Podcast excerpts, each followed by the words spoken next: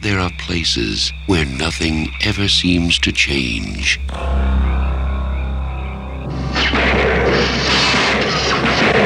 But here, nothing is what it seems.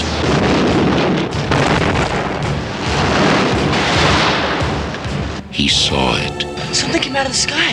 A meteor or something. No one believed it. Don't be talking about things you don't know nothing about.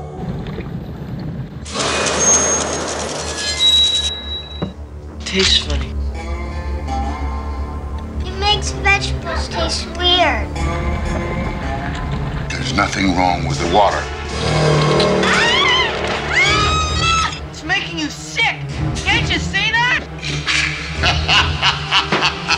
Now, there's no way to stop the curse. Es ist viel zu viel Zeit ins Land gezogen und die meisten von euch werden davon nichts mitbekommen haben, weil wir die Sachen hier nicht streng chronologisch im Feed veröffentlichen. Aber ich habe ihn vermisst. Den André, den Wenzel, den Podcast-Gast der Herzen. Hallo André. Oh, danke, das geht runter wie Öl, danke. Es freut mich auch mal wieder, nach längerer Zeit hier zu sein.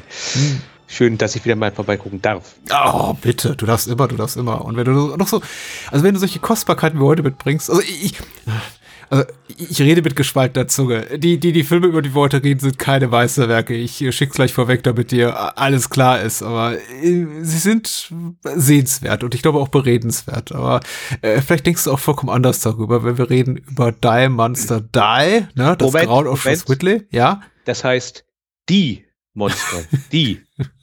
Entschuldigung, das, ähm, es bot sich an. Diese Gelegenheit kommt sonst nie wieder. Stimmt, stimmt. Äh, aus dem Jahr 1965 von Daniel Heller. Wer äh, das quasi Sequel dazu äh, sehen äh, möchte oder besprech besprochen hören möchte, der möge gerne Bahnhofs Kino Archiv graben nach der entsprechenden Folge zu äh, The Dunwich Horror, den ich mit äh, Daniel besprochen habe. Und äh, wir reden über The Curse, der wiederum eine Adaption ist, genau wie Die Monster Die oder Die Monster Die von äh, Lovecrafts äh, The Color Out of Space aus dem Jahr 1987 von David Keith, den ich bisher nur als Schauspieler kannte. Aber jetzt kenne ich ihn auch als Regisseur und ich weiß nicht, ob das so toll ist. Er hat nur zwei Filme gedreht.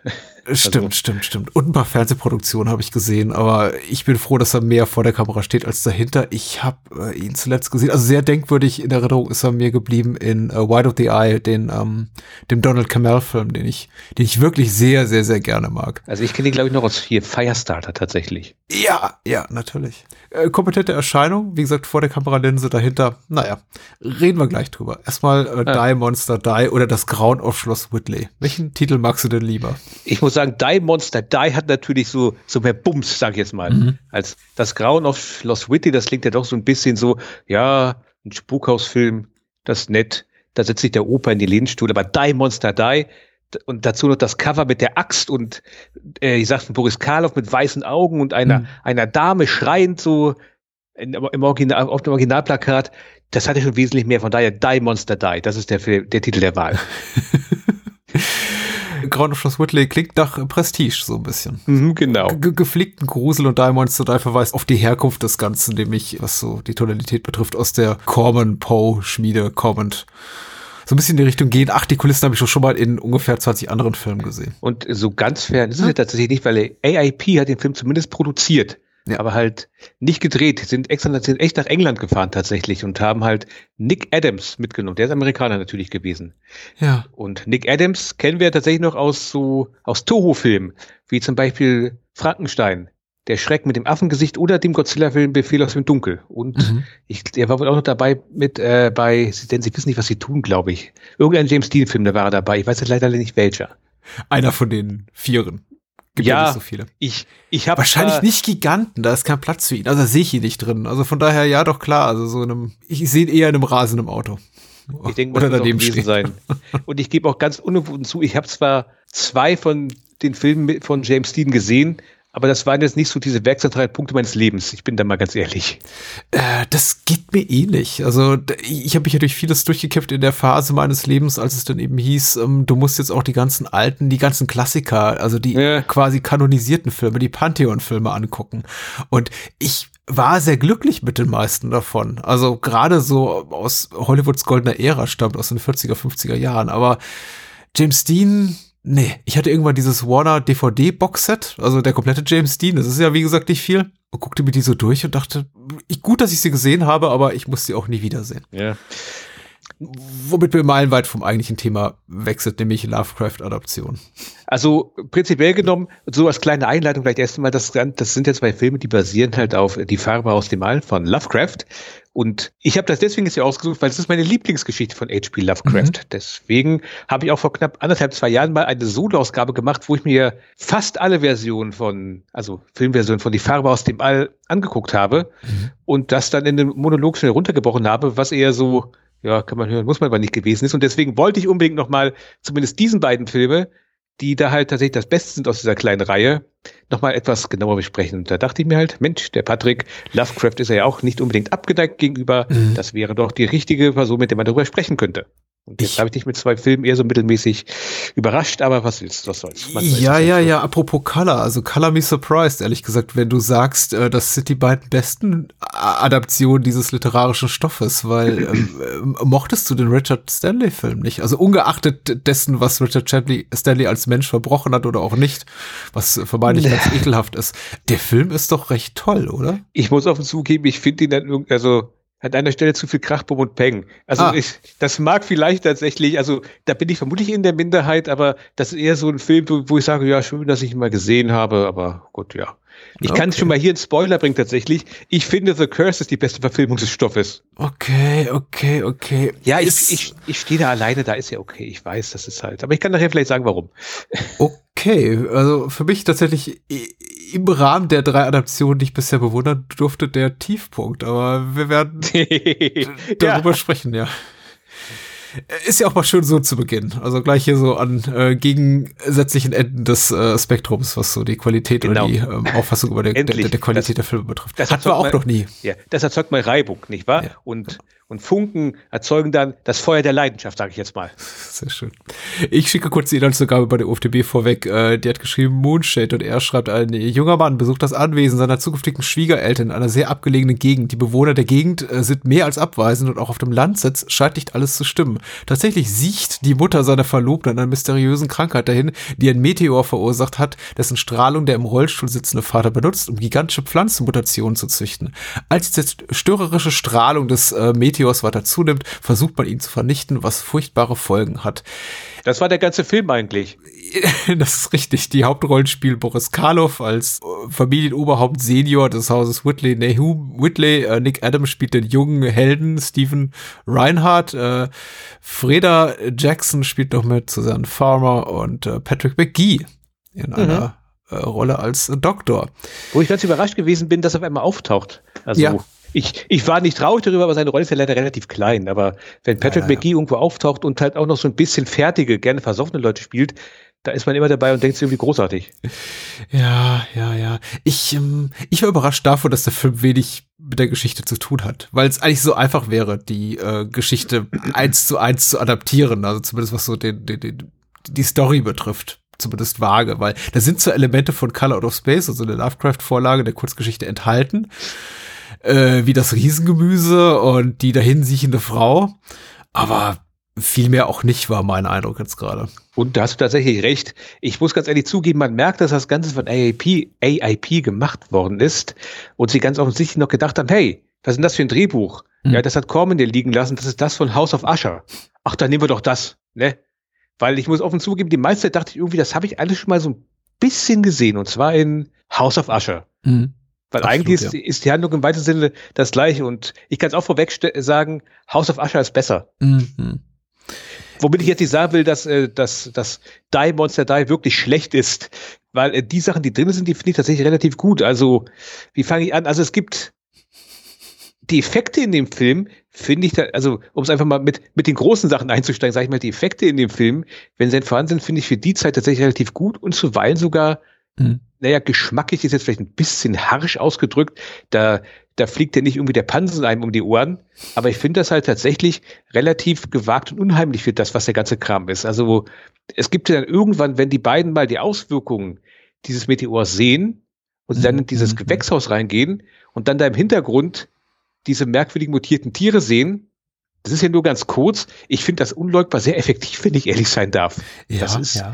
das ist so ein Moment, wo ich echt so gedacht hatte, ja, das könnte man tatsächlich, wenn man halt natürlich so komplett spöttisch rangeht, wie einige Leute das im Internet gerne machen, vor kurzem erst wieder gesehen, könnte man sagen, hm, das gibt einem Hauch von, von den unahnbaren Figuren, die man in Lovecraft-Figuren normalerweise verorten würde. Weil was du da siehst, sind ja eigentlich nur irgendwelche völlig unstrukturierte Etwas mit Augen. Und das Mhm. finde ich eigentlich für einen kurzen Augenblick ziemlich, ziemlich gut. Ich finde es auch sehr gut, dass sie nicht auf die Idee gekommen sind, oh, und dann brechen die aus und dann hier viele Monster rennen durch die Gegend, sondern nur ganz einfach, dass du weißt, okay, da ist irgendwas ganz immens schief gelaufen.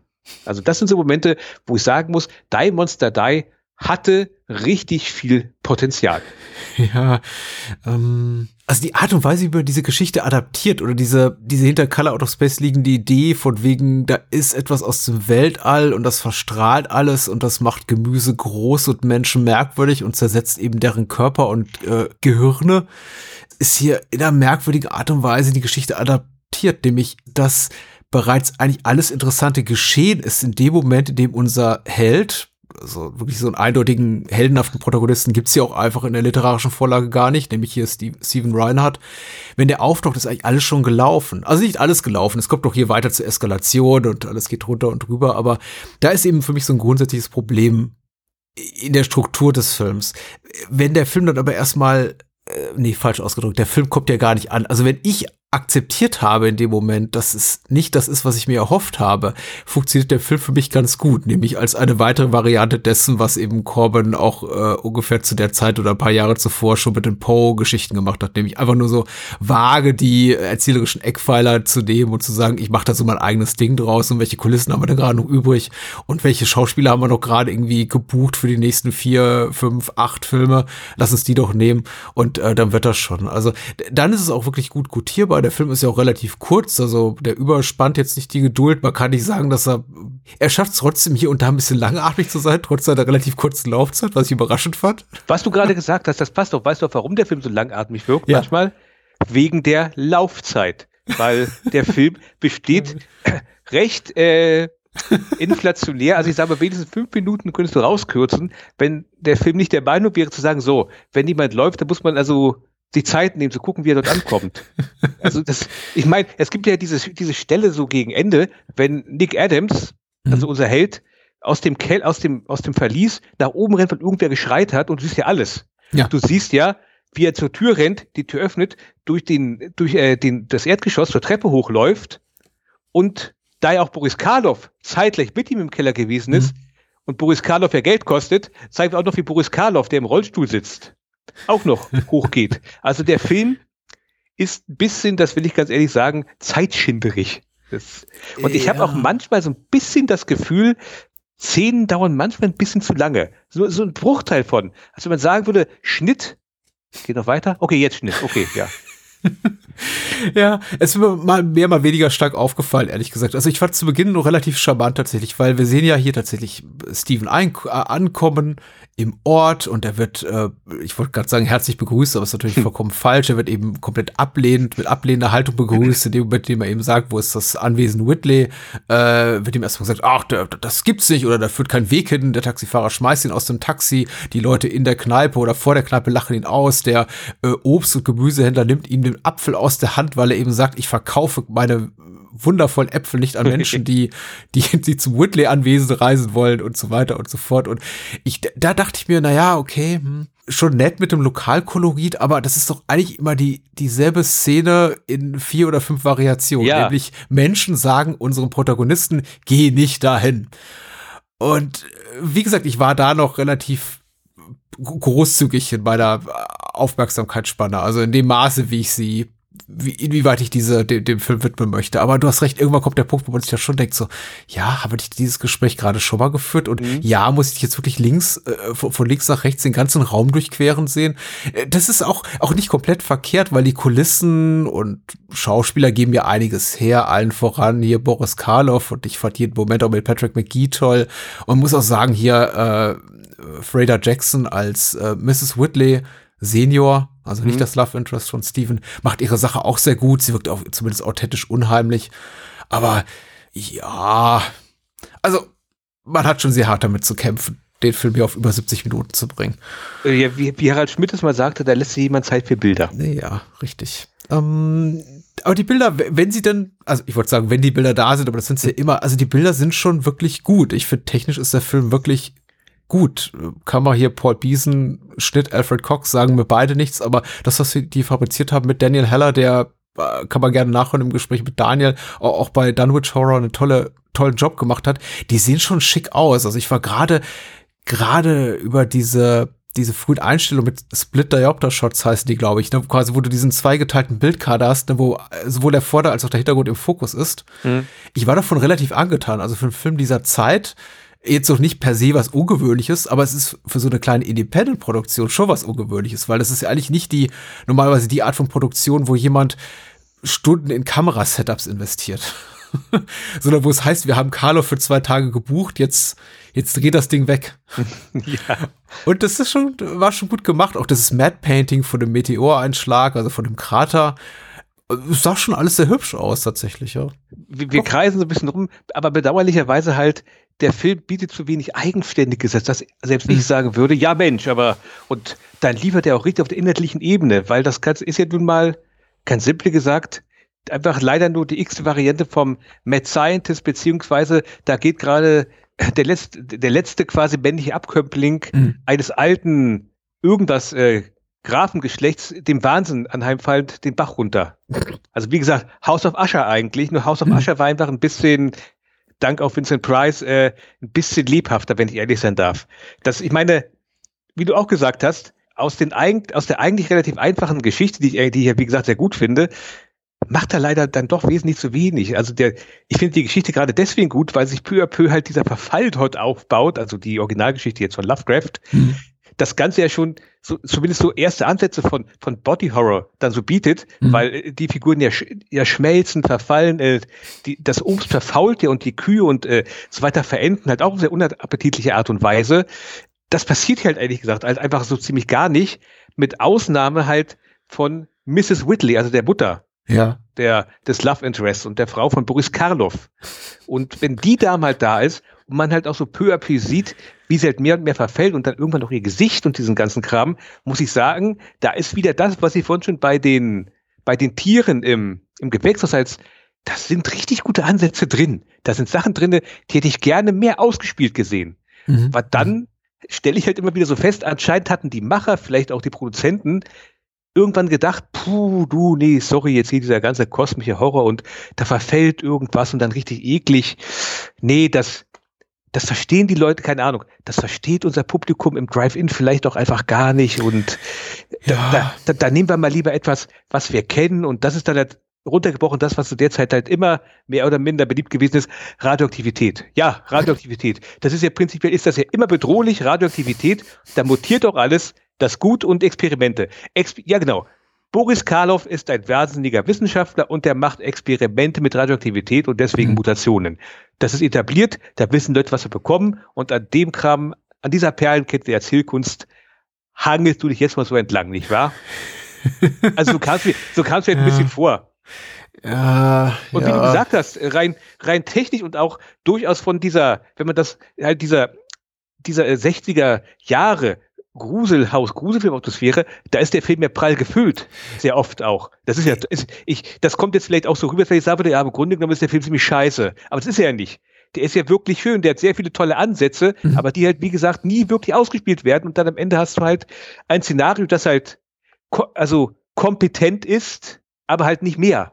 Ich sag's mal so hart. Ja, das ist richtig. Ich möchte mich da an der Stelle eben auch selbstkritisch fragen, ob ich da nicht Opfer meiner eigenen Erwartungshaltung geworden bin. Das ist aber eben auch recht schwierig, das zu vermeiden, da es mir genauso geht wie dir. Äh, Color Out of Space ist eine meiner liebsten Lovecraft-Geschichten. Die ist wirklich einfach toll. Ich mag die sehr, sehr gerne und ähm, ich habe mir da etwas mehr erwartet. Ich habe befürchtet, dass sowas kommt, weil es ist wäre ja auch nicht die erste, also gerade so im Bereich Lovecraft und Poe-Adaption gibt es ja jede Menge Filme, gerade so aus dem AIP-Umfeld, die einfach nichts mit der literarischen Vorlage zu tun haben oder die einfach eh irgendwie äh, Edgar Allan Poe im Filmtitel haben und äh, irgendwie aus dem, aus dem Hinter gezogen sind. nichts damit, nichts irgendwie äh, zu tun haben mit dem, mit dem Poe'schen Werk.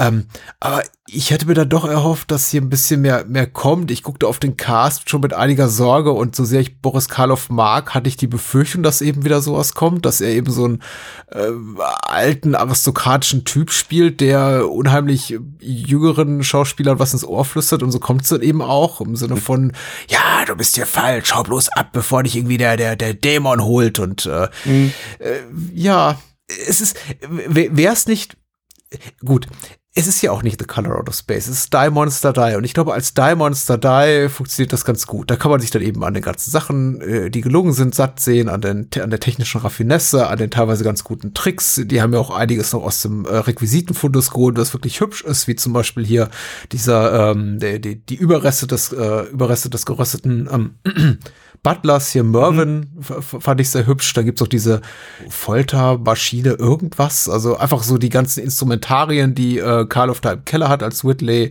Dieses äh, Kabinett äh, verstrahlter Geschöpfe, die zu riesengroßer Größe angewachsen sind. Also da gibt's einfach viel Schönes zu bewundern. Es hat eben nur alles nichts mit der Geschichte zu tun, die ich, die ja. ich mir hier erhofft hatte. Und es wird auch alles mit so einer, hm, das wird nicht beiläufig abgetan im Sinne von, ja, dass das unsere Helden, also dass Susan und, und Steven da durchschreiten und sagen, ach hier, pff, ist doch alles wurscht, aber es gibt kein, mir fällt dafür kein gutes deutsches Wort ein, dieses, es gibt kein Sense of Wonder, dieses, hm. diese Momente des Erstaunens, wo ich das Gefühl habe, ach, das ist wirkliche Filmmagie. Da halten auch vielleicht einfach unsere Figuren mal inne und sagen, oh, meine Güte, das ist ja unglaublich, was wir hier sehen, das ist ja unfassbar, also das ist ja irgendwie eine, eine, eine, eine, eine Absonderlichkeit, äh, galaktischer Größe, sowas habe ich noch nie in meinem Leben gesehen. Stattdessen laufen die eben durch diesen, diesen Horror-Zoo, ja. The Zoo from Hell, so wie es im Film genannt wird. Und ich habe das Gefühl, Steven blickt da drauf mit Augen, die sagen, das habe ich alles schon mal gesehen. Er ist Amerikaner. ja, so wie, ach, guck mal hier, die Tiere. Schnell raus hier, bevor sie ausbrechen. Und ich denke mir, jo, ich würde durchdrehen, mein Gehirn würde, mein Kopf würde explodieren. Wahrscheinlich. Also vermutlich wie jedem normalen Lovecraft-Helden. Es ist halt Das ist ungefähr genauso, als wenn du Cthulhu siehst und sagst, ja, Tentakelmonster, kenne ich, kenne ich, kenne ich. Er ist eben sehr interessiert, er ist sehr fokussiert auf ähm, Susans Wohlergehen und hm. vielleicht hat er deswegen kein Auge für, für all die Mutationen. Das sei ihm natürlich gegönnt und spricht für ihn, aber ich hätte schön gefunden, wenn er das getan hätte. Ja, nee, also, ähm, und halt immer dieses, es wirkt halt wegen dieser ganzen, ja, das ist Radioaktivität, banal. Ich will gar nicht wissen, was das ist. Ich meine, mhm. das ist ja der Gag an der Sache. Also in der, in der Kurzgeschichte, da wissen die ja in der, ich glaube, es war in der Miskatonic-Universität sogar gewesen, ja gar nicht, was das mhm. Ding ist, weil der Meteor, der verschrumpelt und verschwindet irgendwann ganz einfach, ohne Rückstände. Und trotzdem geht die Farm, wo das Ganze spielt, den Bach runter. Und keiner weiß warum. Aber wenn jetzt halt hier gesagt wird, Radioaktivität, da denkst du ja klar, sicher, Riesenameisen, Godzilla, mhm. ja, warum nicht auch das? Hier sind wir. Zwei komplett negative Dudes. Die nee, Film überhaupt nicht. Ich habe ja ganz ehrlich auch Spaß gehabt an dem Film. Ich fand ihn ja ganz, ganz süß. Ich fand ihn charmant. Der hat so einfach hat einen rustikalen Charme. Ja, und, äh, genau.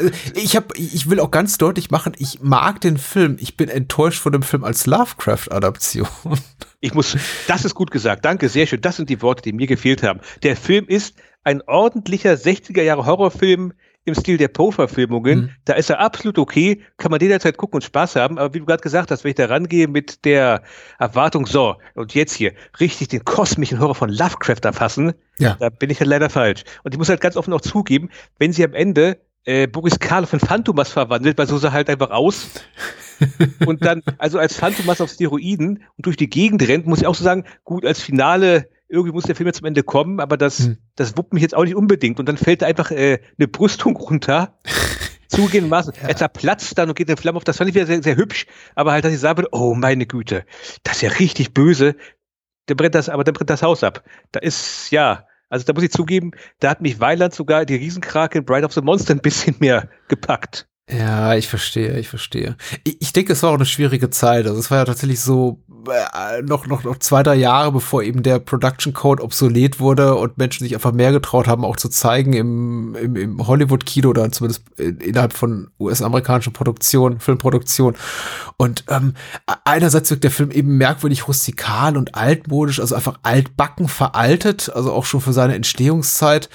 Dann wiederum in einigen Punkten auch durchaus wieder interessiert und auch progressiv, äh, auch in der Art und Weise, wie er eben hier den, ja, ich nenne ihn mal jugendlichen Helden oder zumindest nicht, mhm. also die, die, die jungen Helden, ich glaube, Steven, ich wunderte mich ein bisschen über das Auftreten von Nick Adams, weil er wirkt wie um die 40, spielt aber wie um die 20. Also irgendwie der, der, der stürmische junge Liebhaber, der irgendwie seine, seine junge Braut da befreien will. Und ich, ich fand es immer so ein bisschen merkwürdig, dass sie ihn alle behandeln, eher irgendwie Mann mittleren Alters, möchte ich sagen, als wäre er ein dummer Junge. So von wegen, was machst du denn hier? Was soll das jetzt? Also wirklich, hm. also die Susan, die möchte, die, die sagt dir immer, dass du bleiben sollst, aber ganz ehrlich, jetzt geh, geh, komm, geh nach Hause. Und äh, es ist so eine merkwürdige Dichotomie, die sich da auftut, die die mir irgendwie nicht so ganz behagt. Ich gucke den Film und denke mir, ja, einerseits ist er zu, zu modern hier, dann doch wieder zu altbacken da. Es passt einfach hinten und vorne nicht als literarische Adaption. Ist er komplett misslungen. Aber alles in allem dann doch irgendwie ganz süß. Ich glaube, wer der von, stünde da nicht irgendwo Lovecraft im Vorspann und wäre der Film nicht von 65, sondern von 55, ich hätte einen sehr viel gnädigeren Blick darauf, auf das Ganze. Da würde ich sagen, ach, das ist ja mal, ist ja mal spannend. Also auch, auch gefällt mir, gefällt mir sehr viel besser. Weil dann wäre alles drin, was ich darin erwartet habe. Zum Beispiel dieser tolle Monolog, den Boris Karloff gegen Ende nochmal hat, für den man eben Karloff holt. Dieses, äh, ja, ich war schon immer in diesem Haus. Dieses Haus ist ein Teil von mir. Und das ist auch so total abgeschmackt für mhm. 1965. Aber ich glaube, zehn Jahre vorher hätte ich gesagt, ja, das ist, das erwarte ich in einem in einem Boris Karloff-Film ja. aus den 40er, 50ern. Ich meine, wie viele Jahre vor Targets ist denn der Film hier entstanden? So viele Jahre können es nicht sein, oder? Ich meine, das war ja auch schon die Endphase von ihm. Ja, ein oder zwei, mhm. genau. Ja. Ich meine, ein, zwei Jahre später hat er dann ja auch noch äh, mit seiner Abschiedsrolle klar gesagt, dass sein Horror eigentlich irgendwie, irgendwie veraltet ist und dass der neue Horror vor der Tür steht. Mhm. Von daher, äh, ja. Aber also tragen also, wir zu viel externes Wissen einfach jetzt rein in diese, oder, oder ich in diese Filmbesprechung. Also, sollte man das nicht einfach so für sich nehmen, so befreit von irgendwelchem popkulturellen Zeitgeist. Nee, nee, nee. Erwartung. Es, es existiert doch immer alles in einem großen, großen Kessel von popkulturell, wo sie alles aufeinander verweist. Ich finde schon, das ist absolut okay. Also ich jetzt natürlich. Ich bin jetzt mhm. allerdings auch nicht maßgeblich, ist ja dein Podcast. Ja, ja also ähm, die Monster, die ist, ist ein okayer Film. Mhm. Der ist voll okay. Also das ist echt ein Film, der ist okay. Den kann man einmal gucken. Der geht, glaube ich, 74 Minuten. Mhm wovon man eigentlich auch fünf Minuten vielleicht zwischendrin auch nochmal auf Toilette gehen kann oder sowas in der Richtung ohne Bus. Was. Nee, ist jetzt gemein, aber halt, äh, der geht schlanke 74 Minuten. Ich finde, in der Zeit äh, langweilt er nicht übermäßig, ums Böse zu sagen, aber selbst das ist wieder zu böse. Also der, der lässt sich leicht weggucken. Also wenn man mal jetzt irgendwie sagt, ach, ich würde gerne mal so wohliges, also in Anführungszeichen so diesen wohligen, altmodischen Schauer haben, mhm. dann kann man den durchaus gucken. Und wenn man schon alle Poe-Verfilmungen kennt, dann ist äh, Die Monster Die eigentlich eine sichere Packung, aber halt echt nicht mit der Erwartung rangehen und zu sagen, so, jetzt gucken wir uns mal die frühe Inkarnation des kosmischen Horrors an von hier, von H.P. Lovecraft. Weil mit Ausnahme halt von, aber wenn, wenn, ich sag, ich will aber auch sagen, wenn der Kram mal so reinkommt, also wenn man diese ganz kurzen Anflüge von Lovecraft reinkommen, also ja. was ich auch mit der Kurzgeschichte assoziiere, dann funktioniert es sogar ganz gut. Das sind so die Momente, wo ich dann dem Film, wie gesagt, halt auch so sage, ja, mehr davon, ich wäre ein absoluter Riesenfan. Also mhm. ich, wie gesagt, den Zu habe ich schon erwähnt, ganz große Klasse. Wenn äh, Neil Adams, äh, Nick Adams am Anfang zu der Ecke der vorbeikommt, wo der Meteor niedergegangen ist und dort alles äh, verdorrt ist, mhm. auch sehr schön. Die langsam bei lebendigem Leibe verwesende Frau von Boris Karloff, ganz großes Tennis, aber halt dazwischen. Oder, oder die Dienerin, die da irgendwo noch auf dem Anwesen oder vor dem Anwesen rumläuft. Ja, genau. Also das, das ist alles Kram, da klatscht in die Hände. Aber halt ja. dazwischen, wie du schon gesagt hast, Boris Karloff, ah, dieses Haus. Ich bin nicht wie mein Großvater. Der war wahnsinnig. Ich bin Wissenschaftler, ja, ja klar. Deswegen hast du auch unten eine Folterkammer im Keller. Wobei, ich tippe mal, bei Häusern dieser Art sind die schon serienmäßig mit drin, oder? Alle Häuser dieser Art haben sowas unten drin. Ich, ich, ich denke auch. Requisitorisch ist das auch alles ganz toll. Und ja. ähm, kameratechnisch auch. Der, der, der Score klingt auch gut. Ich bin, ich, ich bin happy mit dem Film als wirklich etwas, also abgeschmackter, alt, altbackener Horror.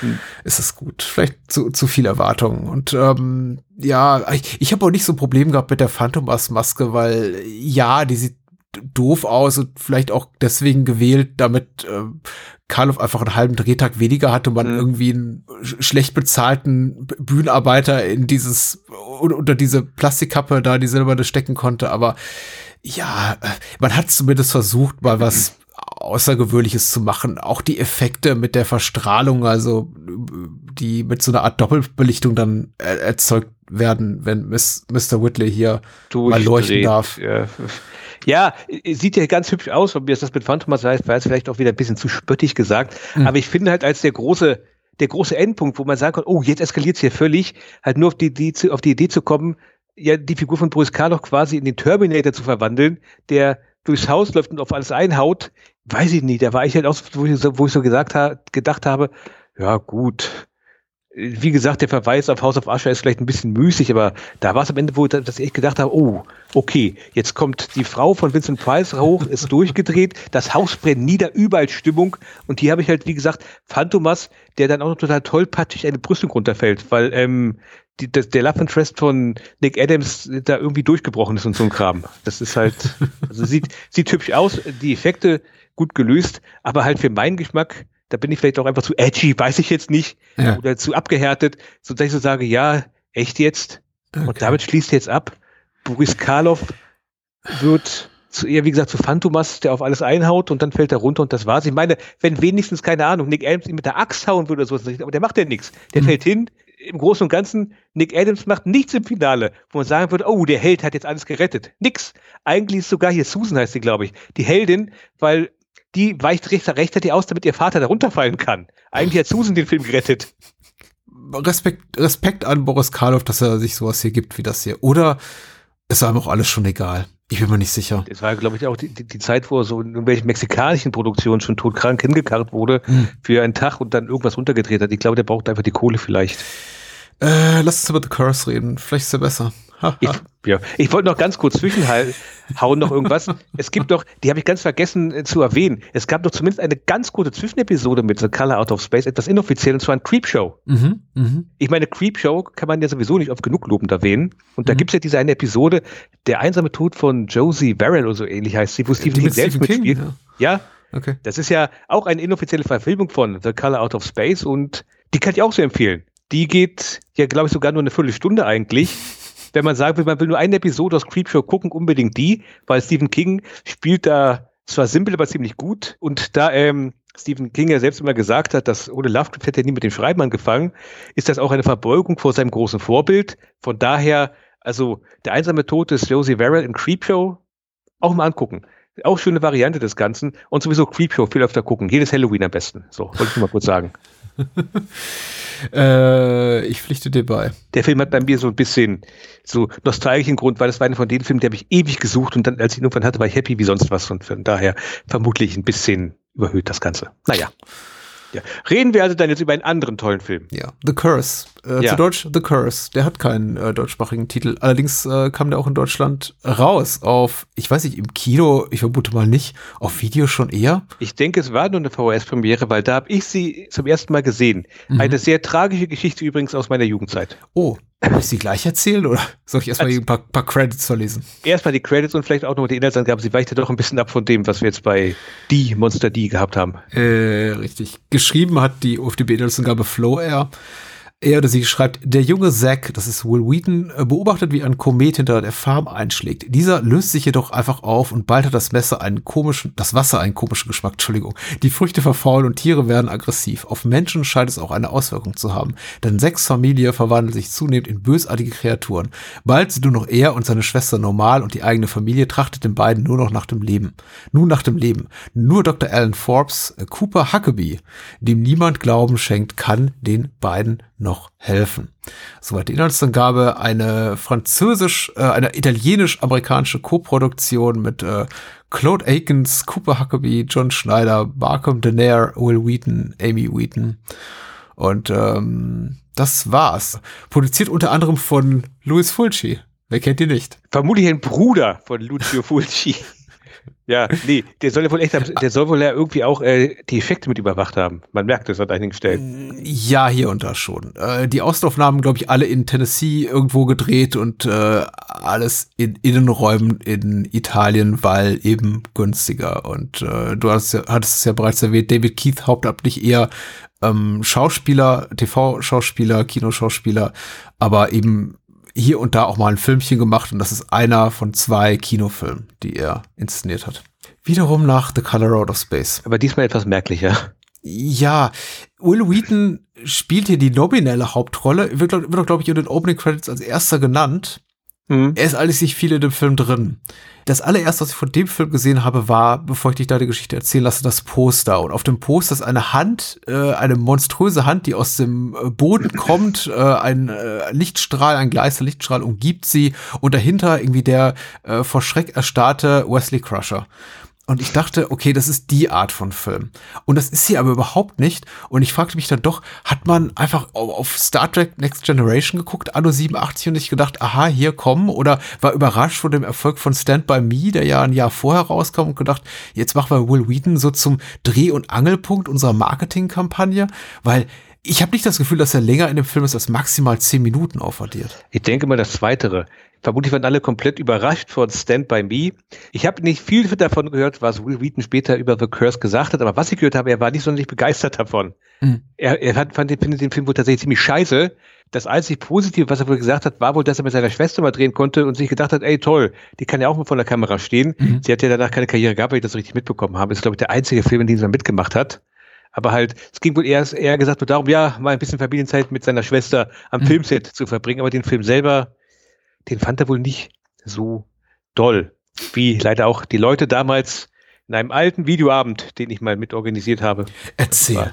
Das ist voll viel. Also ich kann jetzt sagen, wir haben es schon am Anfang gesagt, da divergieren unsere Meinungen ein bisschen. Ich finde den Film toll. Ich mhm. finde die jetzt, jetzt sogar völlig unironisch, ich finde den Film toll. So, und wo begann meine Liebe? Meine Liebe begann irgendwann in den 90er Jahren. Da bin ich gewesen mit meiner Videothekenkarte auf dem Namen meines Vaters und die haben das nicht kontrolliert, stolz wie Bolle, Videoabend mit Kumpels und Kumpelin und dann, ey, lass doch mal hier so einen richtig tollen Horrorreiser holen, André, kennst du doch aus. Du bist doch, du guckst doch mal Horrorfilme, bring mir was mit, ey, keine Sorge, da weiß ich was. Ich hatte den Film kurz vorher gesehen und mochte ihn halt sehr und habe ihn dann ausgeliehen und was ist passiert? Alle haben über den Film gelacht oh. und meinten irgendwie, ich habe irgendeinen so Fun-Horrorfilm geholt. Das hängt mir heute noch nach. Ich meine, ich, ich erinnere mich ja sogar noch daran. Mhm. Anscheinend hat das irgendwas mit mir gemacht. Keine Ahnung. Ich war, natürlich habe ich mir nichts anmerken lassen, aber ich war voll verletzt an dem Abend. Mhm. Es ist, ist halt manchmal so. Da denkt man halt irgendwie, jetzt wird man so voll den Abs, also ist er jetzt, zu dem Zeitpunkt war er jetzt nicht mein absoluter Lieblingsfilm gewesen, natürlich. Ist ja. auch heute nicht. Aber das kennt man ja vielleicht. Man, man geht halt irgendwo hin und dann, ey, hier ein Film, tolle Sache. Und man denkt sich halt, der Film ist toll und dann sagt das Gegenüber, ja, ja, toll war er nicht. Das. Zumindest mich, mich trifft das immer so ein bisschen. Also auch immer so diese, die, dann halt auch diese äh, Selbstvorwürfe, ach du Schande, jetzt habe ich anderen den, Abend, den anderen den Abend versaut. Oh. Zumindest haben sie noch amüsiert. Oh. Also ich muss sagen, da war ich härter im Nehmen, beziehungsweise auch mein Freundeskreis. Wir haben ja schon, also die Art von, von Videoabenden auch, auch regelmäßig ge gemacht und jeder durfte mal was mitbringen oder Vorschläge machen und da ging so oft so viel in die Hose, was die Filmauswahl betrifft. Ich glaube, da war keiner dem anderen wirklich böse oder jeweils jemand unangenehm berührt. Da war es eben direkt, den man geguckt hat, aber in dem, in dem Rahmen, in dem du, wie, wie du ihn beschreibst, den Film zu gucken, kann ich mir eigentlich kaum vorstellen, dass der Menschen nicht gefällt. Äh, und wenn sie gelacht haben, dann haben sie doch zumindest Spaß dran gehabt, oder? Ja, so. ja, sorry, aber das klingt jetzt auch so ein bisschen wie das Ende von dieser Disaster Artist, wo dann hier äh, Greg irgendwas zu Tommy So sagt, also James Franco, ja, die Leute lachen doch, die haben doch ja. Spaß. Ja, ja, ja, okay. ja, gut. Ja, ah. ja, gut, sie haben Spaß gehabt. Anyway, ist ja aber auch schon ein paar Jahre her. Ich meine, hm. es passt ja auch nur gerade, dass ich die Anekdote mal bringe. Ist jetzt nicht so, dass ich seit Jahren durch die Gegend laufe und manchmal nachts in, in meinen Träumen heule deswegen. Okay. Hat sie aber nur als nette Anekdote zu dir angeboten. Okay, okay, okay, okay. Ähm, David Keith, der Regisseur, ist nicht Keith David. Da sollte man aufpassen tatsächlich. Da hätte ich erstmal habe ich erstmal schon, schon gleich den falschen Schluss gezogen. So, ach, dachte, ach cool, der macht doch Filme, aber nee. Das, aber das wäre interess wär interessant gewesen. das ist eine völlig andere Person und der hat auch äh, eine bei weitem nicht so illustre Karriere wie Keith David. Dennoch natürlich gut, also überhaupt nicht ehrenrührig, äh, sich an sowas zu versuchen, zu sagen, ich mache eine Lovecraft-Adaption 1987 für primär wahrscheinlich den Videomarkt und für irgendwelche Drive-Ins, ähm, weil da hat ja die Welt nicht darauf gewartet, also zumindest zum damaligen Zeitpunkt nicht. Ich habe das Gefühl gehabt, das ganze Thema Lovecraft-Adaption war eigentlich so, da, da, war allein Stuart Gordon und die ganze Clique rund um ihn und Brian Houston und so drauf abonniert und ansonsten hat sich da einfach niemand dran gewagt in den 80er, 90er Jahren. Und äh, dass da einfach nur was kam, dass da, dass da sowas existiert wie dieser Film, ist schon mal cool. Also ich finde, ich freue mich, dass es diesen Film gibt dann kommen wir aber zur Umsetzung und ich muss echt sagen, ich habe ganz viel an dem Film auszusetzen, was einfach so seine inszenatorische Qualität betrifft, weil ich habe das Gefühl, vom von der Orchestrierung über den Schnitt bis zur Kameraführung, aber eben auch Besetzung, ist da so oft einfach daneben gegriffen worden, dass ich mich so oft geärgert habe, dass ich es einfach irgendwann nicht mal lustig fand. Es gibt unglaublich gute, stimmungsvolle Szenen in dem Film, das mal so kurz zusammenzufassen, aber es gibt mindestens ebenso viele Momente, in denen ich mir dachte, warum passiert das jetzt? Das ist überhaupt nicht schlüssig, was da gerade passiert. Ich kann dir nicht mehr folgen, lieber Film. Ähm, da werden Nebenhandlungen reingeworfen, die irrelevant sind, Figuren eingestreut, die redundant sind, die auch nicht amüsant sind. Überhaupt, der Film hat ein Übermaß an Humor, was ich nicht besonders witzig finde und sich auch finde, was auch überhaupt nicht zur, zur Geschichte passt. Und also die Besetzung ist eher Marke Resterampe überwiegend. Also mit, mit Will Wheaton, da haben sich, glaube ich, auch wirklich alle gefreut und wahrscheinlich irgendwie im, im Kreis getanzt, haben sie wirklich einen, jungen, aufstrebenden Star da am, an Land gezogen. Aber der ganze Rest, ich frage mich, wie sind die in diesem Film gelandet? Was macht zum Beispiel da hier der alte Hollywood-Recke Claude Akins als Familienoberhaupt, als Stiefvater in diesem Film? Der Mann ist uralt. Uralt. Was macht der da? Naja, vermutlich das Gleiche, was viele ältere Hollywood-Stars zu diesem Zeitpunkt gemacht haben. Andere Rollen kamen nicht mehr in Land und wenn dann mal irgendeiner gesagt hatte, also ist ja in Italien, glaube ich, sowieso sehr gerne gemacht worden, dass man doch irgendwie so alt Leute aus der Hollywood-Restaurant genommen hat, um halt so, so Name-Building zu haben. Warum jetzt Claude Akins, keine Ahnung, vielleicht. Ja, genau, auf den hat ja wirklich die Welt gewartet, genau. Claude ja. Akins, der Claude Akins, oh ja, okay. Oh. Nein, überzeugt mich nicht. Hey. Wenn das jetzt Gary Cooper gewesen wäre oder was weiß ich, äh, James Stewart oder Claude Akins. Vielleicht war er irgendwo billig zu haben. Hey, ja, im Großen und Ganzen, es ist ein amerikanischer Name, er war mal bekannt gewesen und dass der Film jetzt so, also ich denke mal, ein großer Teil der, die, der Kohle wird vermutlich tatsächlich für Will Wheaton aus, wobei das weiß ich auch nicht. Vielleicht hat den Vertrag nur unterschrieben, als er noch kein kurzer Star gewesen ist. Ja, und äh, ansonsten wird der große wird wahrscheinlich für die Flugtickets und für die Effekte draufgegangen sein. Wo fangen wir an? Wo möchtest du anfangen? Beim Flash Forward, also der, der, der, der Prolog, den fand ich relativ modern. Das ist so modernes, eigentlich filmisches und, und serielles Erzähl, was der Film so macht. Der Film fängt an in der Zukunft und sagt dann sechs Monate zuvor. Und das kenne mhm. ich mittlerweile von ganz vielen Fernsehserien, die alle glauben, sie sind unglaublich smart, wenn sie das machen. Aber ich glaube, 87 war das wirklich relativ smart, weil du bist natürlich erstmal gestrandet mit der Figur, einer Filmfigur, die du nicht kennst und da passiert irgendwas ganz Merkwürdiges. Der wird abgeführt. Und dann steht er da sechs Monate zuvor und du kommst in ein sehr, sehr pittoreskes Setting rein. Oder vermeintlich pittoreskes Setting, das sich dann auch so nach und nach entpuppt als äh, Hölle auf Erden oder Hölle auf dem Bauernhof. Also mit unangenehmen Figur äh, Typen und einem strenggläubigen Familienoberhaupt, das seine Familie malträtiert, unzufriedenen Kindern, einem geistig zurückgebliebenen Sohnemann, äh, einer, einer Frau, die stürmische Liebesnächte verbringt hier mit irgendeinem Farmarbeiter, äh, also ihrem Mann hintergeht und alles ist komplett äh, desolat. Äh, der, der Einstieg, den fand ich wirklich gut. Also ökonomisches Erzählen, in, nach, nach fünf Minuten weiß man eigentlich, wie die alle drauf sind. Nämlich mehr oder weniger kaputt. Ja. Und äh, um es noch ganz kurz zu sagen, die Endszene, also dann so der Twist, Anführungszeichen am Ende, womit der, also quasi die Rahmenhandlung, die hat in der deutschen Fassung damals gefehlt. Mhm. Tatsächlich. Oh. Oh. Also man erfährt nie, was wirklich dann am Ende passiert. Der Film endet am Ende damit, dass Will Wheaton aus dem Autofenster rausguckt und das war's dann gewesen. Also auf Deutsch. Aber wäre auch nicht so verkehrt, ehrlich gesagt, oder?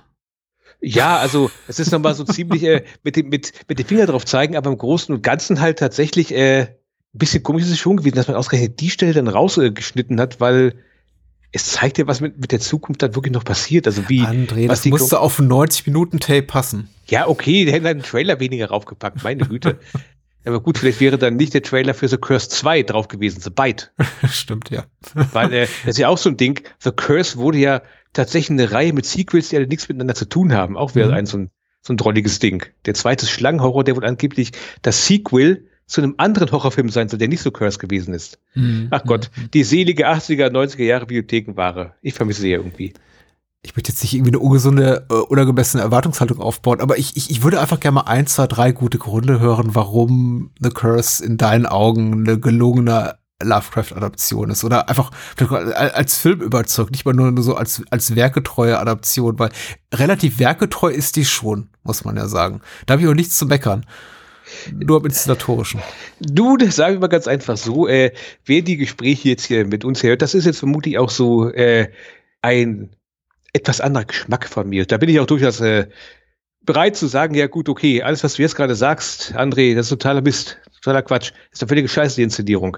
Aber ich mag das tatsächlich, weil dieser Film trifft bei mir irgendwo diesen, ja, diesen, diesen Nerv, diesen, diesen ach, 70er, 80er Jahre Nerv, wo mhm. Filme noch so, so gedreht worden sind. Dieser Film ist, das kann man so ganz klar sagen, sehr äh, italienisch Horrorfilmmäßig in seiner Inszenierung. Mhm. Immer so, also dass, dass das ein Amerika, dass da wirklich die Amerika, also ein amerikanischer Filmemacher wirklich das Sagen am Set gehabt hat, kann mir keiner erzählen, weil der Film erinnert mich tatsächlich eher an eine Mischung aus, also inszenatorisch nicht inhaltlich, an, an Zombie 3 ja. und Troll 2, wenn ich ehrlich sein darf. Und das meine ich tatsächlich, das, das klingt jetzt sehr gehässig und sehr böse, weil wir alle wissen vor allen Dingen um das Status von Troll 2.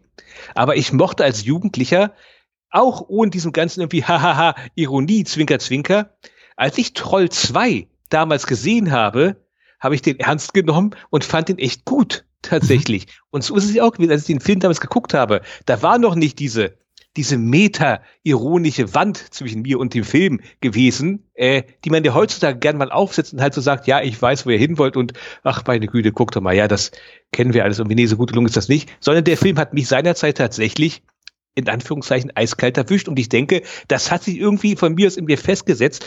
Und das hat sich bis heute, wo ich so eine Filme noch mehr zu gutieren weiß, weiß, wie sie entstanden sind, weiß manchmal auch um die Produktionsgeschichten, mhm. nochmal festgesetzt. Und deswegen weiß ich den Film halt tatsächlich wesentlich mehr zu schätzen. Also, dass ich jetzt sitze, ich glaube jetzt nicht, dass ich eine schlüssige Argumentation bringen kann, dass du dann danach sagst, weißt du, André, du hast völlig recht, ich habe den Film völlig falsch eingeschätzt. Das ist ja ein, ein Kunstwerk von dem Herrn, das wird mir nicht gelingen. Aber halt, für mich halt tatsächlich ist diese Inszenator dieses Inszenatorische immer dieses so ein bisschen drüber seiend.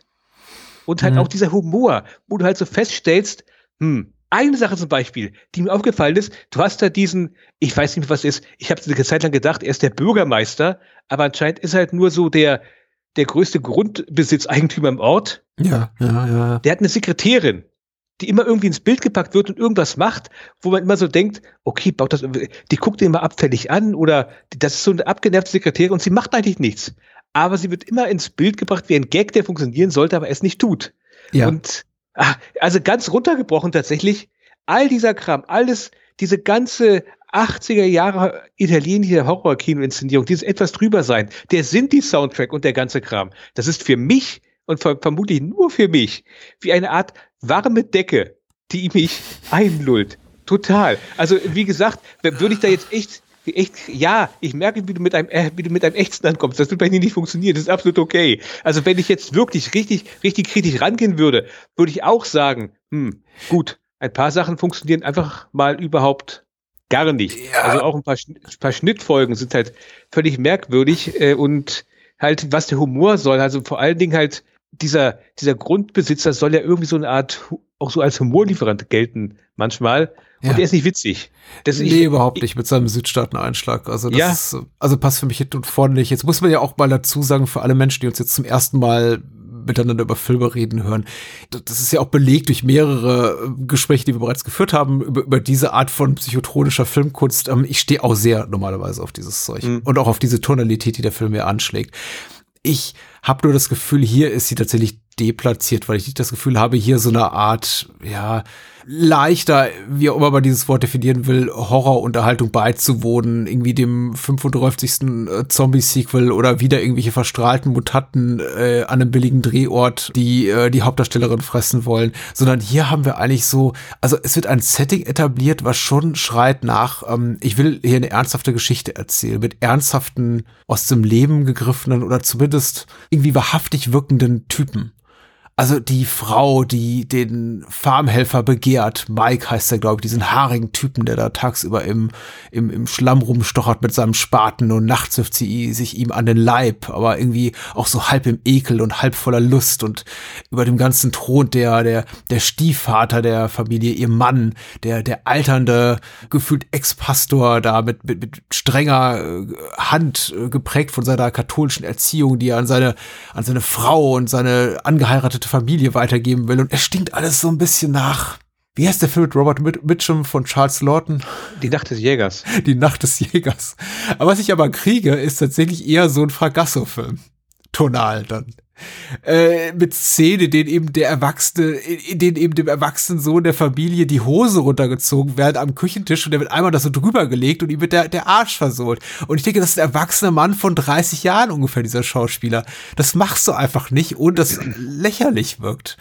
Und da ist ab die ganze bedrohliche Atmosphäre dahin. Also der Film kann sich nicht so recht entscheiden. Will ich einfach drüber sein? Will ich Irrsinn italienischer Prägung mit ein bisschen Horror drin und, und Ekeleffekten machen? Oder will ich wirklich eine ernsthaft, ernstzunehmende literarische Filmadaption sein mit äh, Figuren, die ich nachvollziehen kann und die vor allem vielleicht auch, auch, auch bedrohlich wirken sollen, mir Angst machen sollen.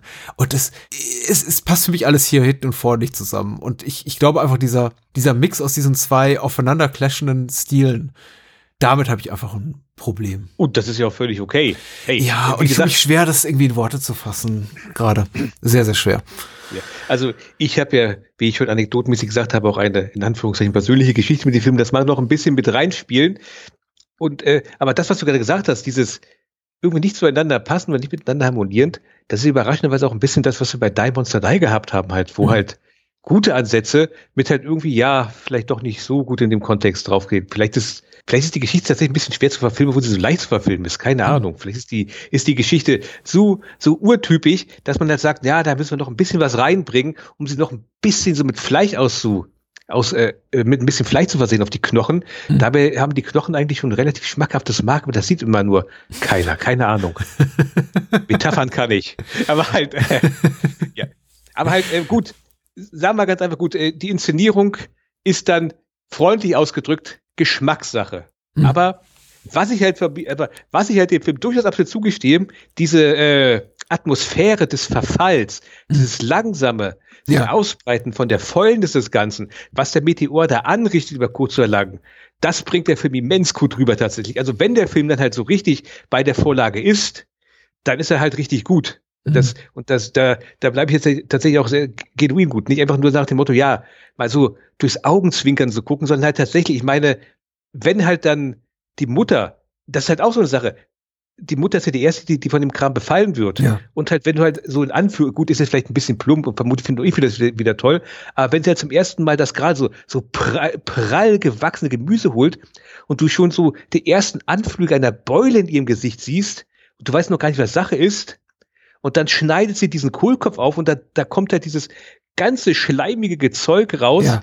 und sie wirkt und den ganzen Kram und dann schneidet sie den, äh, die Tomate noch auf, um zu gucken, ob das auch so ist und dann spritzt dir der ganze Sud entgegen, mhm. ob das Blut oder weiß der Geier was. Ich muss jetzt ganz ehrlich sagen, das ist so der Moment, wo ich so denke, ach du Scheiße, hier läuft gerade was richtig schief. Äh, das trifft doch so einen Nerv, weil es ja tatsächlich genauso wie einem Film gezeigter Schnitt in die Fingerspitze immer wirkungsvoller ist, so, so ein Paper Cut, als jetzt, wenn jetzt jemand Messer in die Brust kriegt, weil den einen Schmerz kannst du nachvollziehen aufgrund eigener Erfahrung und den anderen eben nicht. Und tatsächlich, mhm. die, diese Gemüseszenen haben für mich auch sehr gewirkt, weil jeder von uns kennt, hat die Erfahrung mindestens einmal im Leben gemacht, in irgendwas reinzubeißen und es ist mittendrin faulig oder es ist verdorben ja. oder du isst ein Brot und äh, dir fällt erst auf nach der Hälfte des Brotgenusses, oh, da ist Schimmel dran. Ja. passiert. Ähm, das fand ich tatsächlich auch sehr wirkungsvoll. Und ich fand auch die Szene grundsätzlich mit der Mutter immer die, immer die besten. Weil sie ist mhm. auch eine interessante Persönlichkeit und offenbar in einer äh, auch familiären Situation gestrandet, die sie so nicht wollte. Mit einer diesbezüglich auch gewissen Komplexität, also charakterlichen Komplexität ausgestattet. Also es hat mir schon wirklich gut gefallen. Ich, ich wünsche, wir hätten noch mehr Zeit mit ihr verbracht, weil der Film entscheidet sich leider viel zu häufig dazu, da wieder zu Figuren zu schneiden, die mir überhaupt nicht gefallen. Der Südstaaten-Heini, der Doktor. Also ganz ehrlich, was sollen die da? Der Typ von der Baubehörde, der dieses Wasserreservoir da bauen will oder was auch immer. Was, ja, was gut, interessiert aber, mich? Gut, aber der Typ von der Wasserreservoir Gott, Wasserreservoirbehörde, der kommt ja auch tatsächlich in der Vorlage vor. Also der ist, ich weiß, dass er da ist. Ja, also, äh, wobei ich da allerdings zugeben muss, im Großen und Ganzen hätten sie diese Figur mit dem Doktor eigentlich verschmelzen können, wenn man ehrlich ist, weil eigentlich machen beide das Gleiche. Ich meine, irgendwann gegen Ende interessiert sich auch keiner mehr für den Doktor, wird einfach getötet, relativ uncharmant. Ohne dass es irgendwie interessiert. Und das sind ja auch sehr ähnliche Typen, wo Ja. was grundsätzlich eine schlechte Idee ist, äh, zwei Typen von fast identisch aussehenden Männern gleichen Alters äh, spielen zu lassen. Und die im Grunde deren Figuren dieselbe Funktion erfüllen. Ich habe so viel zu meckern an dem Film. Es tut mir leid, weil ich habe mich tatsächlich ganz gut amüsiert, aber ich, äh, warum hat man sich nicht, was ich zum Beispiel in der Richard Stanley Version ganz gut fand, war, das waren Menschen, die offenbar zugezogen waren. Die kamen aus dem anderen, die waren anders sozialisiert. Die wohnten dort so auf dem Land, aber das hatte Gründe. Die kamen von außen. Damit waren sie gleich auch erstmal den, den Leuten, die dort lebten in der Umgebung, die dort geboren, aufgewachsen sind, suspekt. Und das hat ihnen so einen Außenseiterstatus zugeschrieben. Wohingegen hier, dass sich alles vermeintlich total authentisch anfühlen soll. Das sind wirklich hier so die, die Menschen aus der Gegend, die hier wirklich dort mit, mit dem Mais vom Acker, den sie selber beernten, beackern, da äh, aufgewachsen sind und gefüttert wurden und, und groß geworden sind. Sort of the Earth Typen. Aber die fühlen sich eben alle nicht so an, weil das eben hier alles basiert auf einem Skript, an dem Menschen in Italien rumgedoktert haben und das fühlt sich alles an wie, weiß ich nicht, so, so amerikanisch wie Spaghetti Carbonara. Das passt einfach alles nicht. ich, ich hatte mir da einfach ein bisschen mehr auch Authentizität erhofft und die kommt einfach nie, weil keiner dort redet auch so, wie er sollte. Ich habe das Gefühl, hat niemand drauf acht gegeben. Aber das muss sein in meinen Augen, um, um den Figuren eine Glaubwürdigkeit zu verleihen.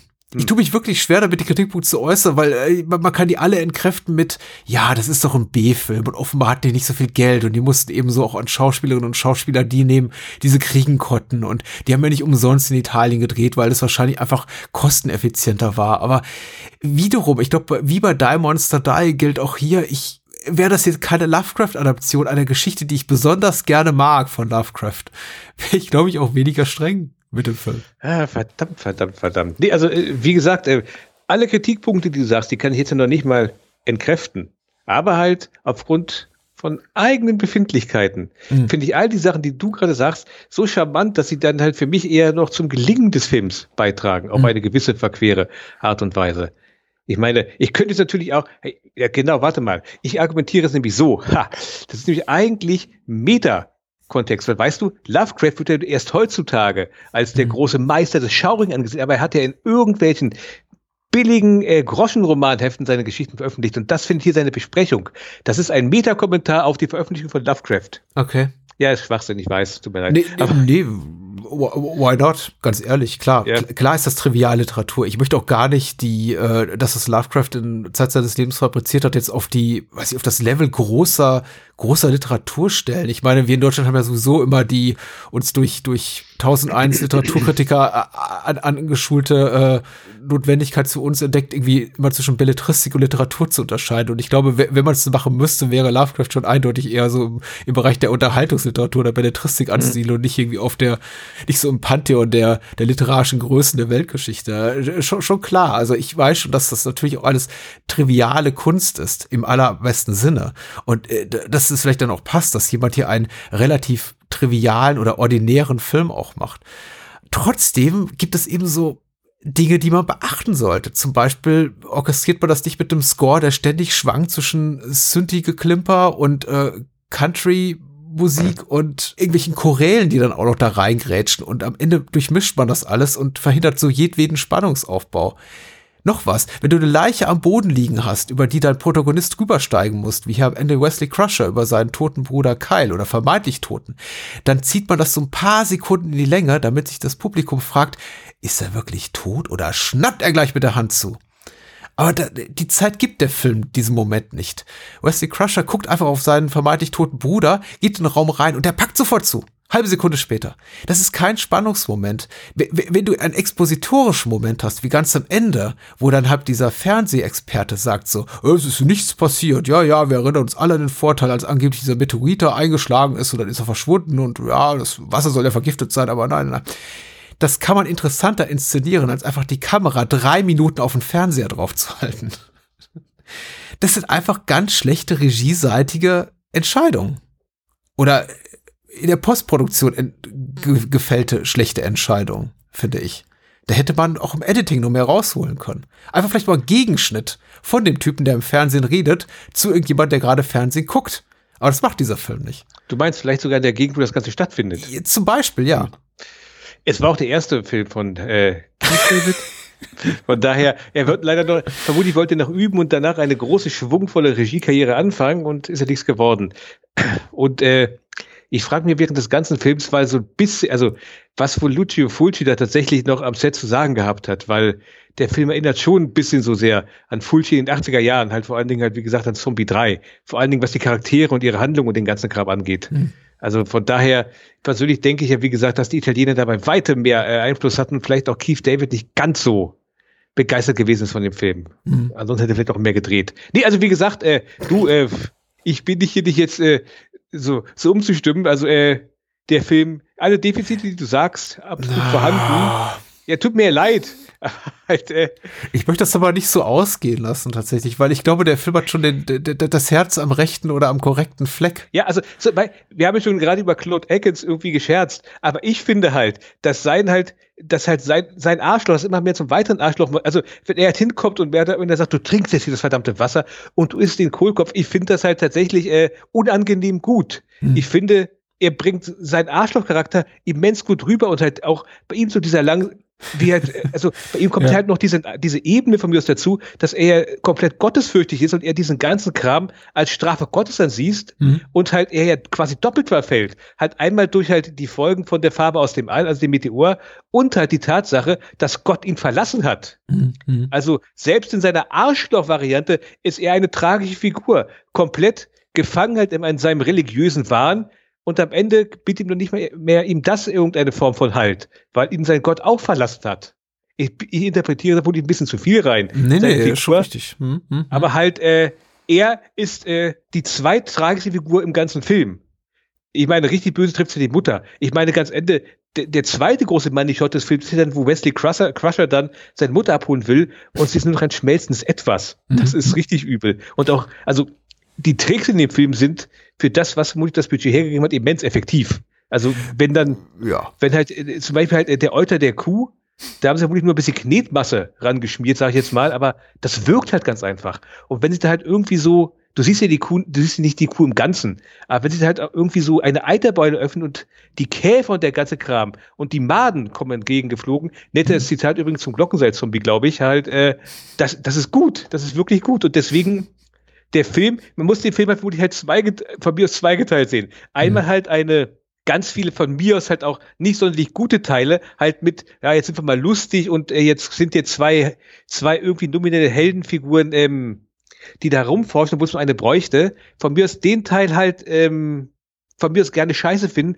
aber halt den anderen Teilen, das ist halt eine sehr treffende äh, Rüberrettung der Lovecraft-Geschichte mhm. halt in dieses Umfeld vielleicht ein bisschen äh, mit einem herben Charme, aber ich finde halt die äh, wie bei wie, wie bei die Monster die halt äh, die Teile von Lovecraft, die halt rübergebracht werden aus der Originalgeschichte, die wirken nach wie vor. Vielleicht liegt es aber auch ganz einfach daran, dass halt das Ursprungsmaterial einfach sehr gut ist und ja. halt sehr sehr stark. Äh, ja, und vor allem ist ist Lovecraft ich kann es nicht mal so unbefangen beurteilen, weil ich habe Lovecraft zum ersten Mal und fast vollumfänglich mit 16 gelesen und dann habe ich auch wirklich große Teile seines Werks verschlungen und ich kann heute einfach nicht mal mit, mit so einem frischen Blick drauf gucken und beurteilen, inwiefern das damals wirklich schockierend neu war. Aber ich hab, ich glaube, es war stets überraschend und Lovecraft ist stets überraschend, weil er ist ungewöhnlich und er hat eben diesen, das, was man eben heute so als kosmischen Horror umschreibt, dieses, dieses Moment, dieses Element in seinen Stories, jetzt nicht nur erzählerisch, sondern eben auch in die, die, die Wirkung betreffend, dass man davor sitzt und sich denkt,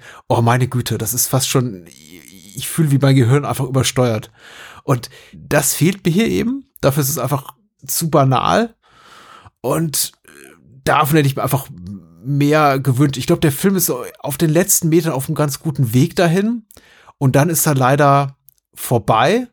Also der Wahnsinn ist vorbei. Das Haus, das kollabiert, ist weg. Und wir sind gestrandet mit einer relativ uninteressanten Figur und einem wirklich klassischen 80er Jahre Ende, das sagt, hier und hier ist doch eine lustige Pointe. Ihr glaubt, es ist vorbei, aber es ist gar nicht vorbei.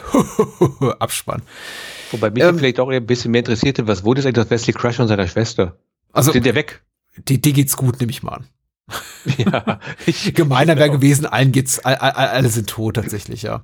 Aber gut, an, an Gemeinheit mangelt es im Film nicht, das muss ich mir auch zugestehen. Ich finde gerade Claude Akins muss wirklich leiden und tut ab vor dem Herrn, der je nachdem, welche Quelle man liest, äh, zwischen 60 und 70 Jahre alt war zum Zeitpunkt der Dreharbeiten und der kriegt irgendwie einmal die Missgabel vorne rein und dann nochmal 10 Minuten, fünf Minuten später von Wesley Crusher hinten rein. Also das ist schon, ist schon hart. Der Mann muss einiges ertragen und er muss auch äh, einige Requisitenteile auf sich äh, herabfallen lassen. Also der hat sich leicht, was auch immer der bekommen hat für diesen Film. Es wäre, ja. es war, glaube ich, verdient. Ist aber halt alte Hollywood-Schule. Die lassen das noch mit, die haben das noch mit sich machen lassen. Ja, den Stunt mache ich selber. Genau. ja, vielleicht an einem anderen Tag gefällt er mir besser. Mal gucken. Tolles Kinoplakat. Mhm. Ich habe mir notiert hier die kleine Schwester, wie die von Hühnern attackiert wird. Das fand ich toll.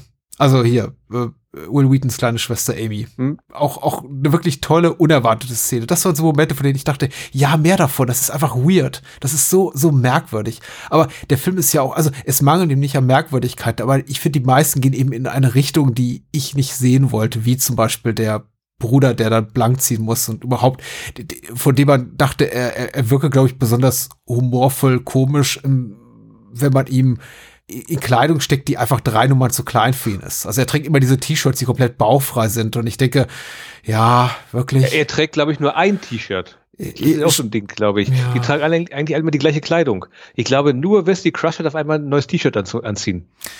Der ist auch so ein Prankster, der Wesley Crusher. Ne? Der will, glaube ich, es gibt diese Szene, in der wir diese Unterredung haben mit äh, Dr. Forbes und seiner Frau, Esther, hm. die ja auch die, um die sich auch nochmal so eine ganze angedachte Nebenhandlung entspinnt, die dann auch nicht weiter verfolgt wird, wo sie dann sich da plötzlich, glaube ich, entschließt, das Anwesen zu verkaufen in seiner Abwesenheit mhm. an, diesen, an diesen Spekulanten ähm, mit dem Südstaaten-Einschlag, wie auch immer. Aber egal, die haben vorher eine Unterredung, wo sie für ihn strippt.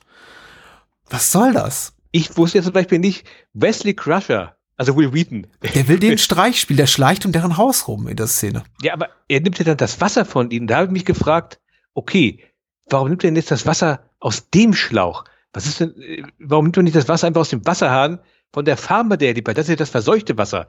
Warum geht er denn jetzt dorthin und nimmt sich das Wasser aus dem Haus des Doktors? Das ist doch völliger Schwachsinn. Okay. The Curse. ja. Aber du kannst dir zumindest sagen, du hast zwei weitere Verfilmungen deiner Lieblingsgeschichte von Lovecraft gesehen und kannst es abhaken. Das ist auch was. Ja, ich wusste tatsächlich nicht mal von der ähm, Existenz dieses Films hier. Und dafür bin ich allein dankbar, dass du mir diese, die Kenntnis des Films er ermöglicht hast. Du merkst schon, rhetorisch war ich schon mal mehr auf der Höhe als heute, aber es gibt ja noch das, so viele Gespräche, mit dir, die in der Zukunft liegen. Ich, ich werde mich besser.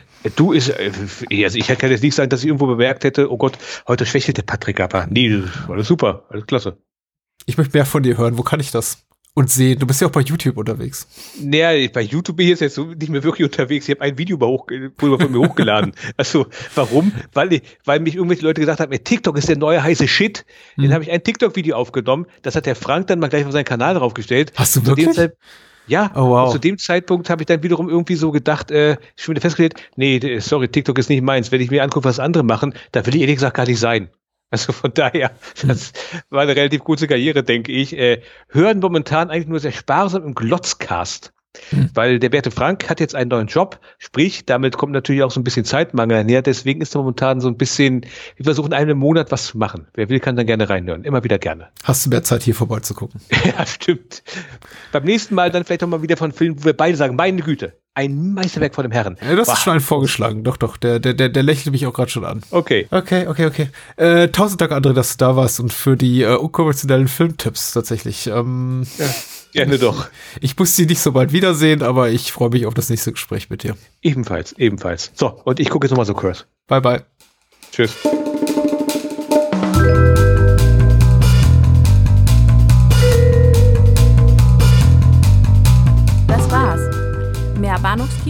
Und die Bahnhofskino Extended Edition gibt es bei iTunes, Spotify und überall, wo es gute Podcasts gibt. Und denkt bitte daran, eure Unterstützung durch eine Patreon-Patenschaft oder PayPal-Spende sichert diesem Podcast das Überleben. Unter bahnhofskino.com findet ihr alle Möglichkeiten, uns unter die Arme zu greifen. Vielen Dank fürs Zuhören und adios.